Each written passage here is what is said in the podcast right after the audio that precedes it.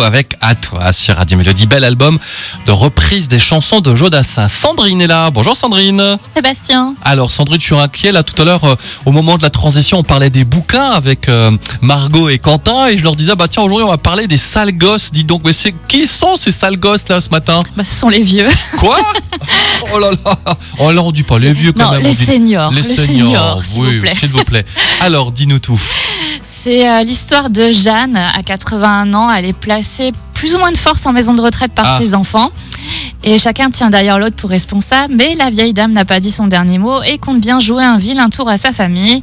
À chacune de leurs visites, Jeanne simule la démence. Elle fait semblant de perdre la tête, de devenir vulgaire. Elle n'hésite pas à frapper où ça fait mal. Oh Elle va par exemple faire semblant d'être morte trois minutes quand son fils vient la voir la première fois, ou elle va commencer à l'appeler monsieur, comme si elle ne le reconnaissait pas. mhm. Et puis en parallèle, elle commence à s'y plaire finalement dans cette maison de retraite. Elle se fait de nouveaux amis, elle écrit ses mémoires, elle réalise des projets inédits. Les sales gosses, c'est un peu la comédie entre Tati Daniel et Un duplex pour trois. C'est un livre dans lequel on rit beaucoup. Faut dire que Jeanne a des idées plein la tête pour rendre folle sa famille. Et puis on se prend d'affection pour cette mamie espiègle, encore valide mais qui ne peut apparemment plus vivre seule. Et grâce à elle, l'EHPAD prend presque des airs de colonie de vacances.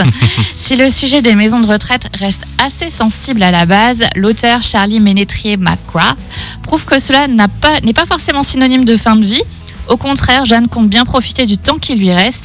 Et en tant que lecteur, on passe un bon moment avec une première partie rocambolesque et une seconde peut-être moins réaliste mais tout aussi pétillante. Ah bah ça donne envie de le, de le dévorer. Alors est-ce qu'on sait si c'est euh, inspiré là d'un d'un cas réel, d'une vraie mamie ou... C'est c'est de la fiction, mais, je, la pense- mais fiction je- mais je pense qu'il Oh, y a des seigneurs qui dé- font ça. Je pense que ça a déjà arrivé, oui, oui, oui, oui.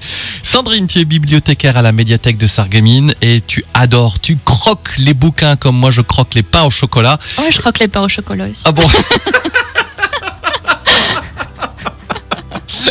Et tu as un blog qui s'appelle Comme dans un livre. .fr. On te retrouve jeudi prochain. Merci Sandrine. Bonne Tout est sur notre site évidemment aussi. hein.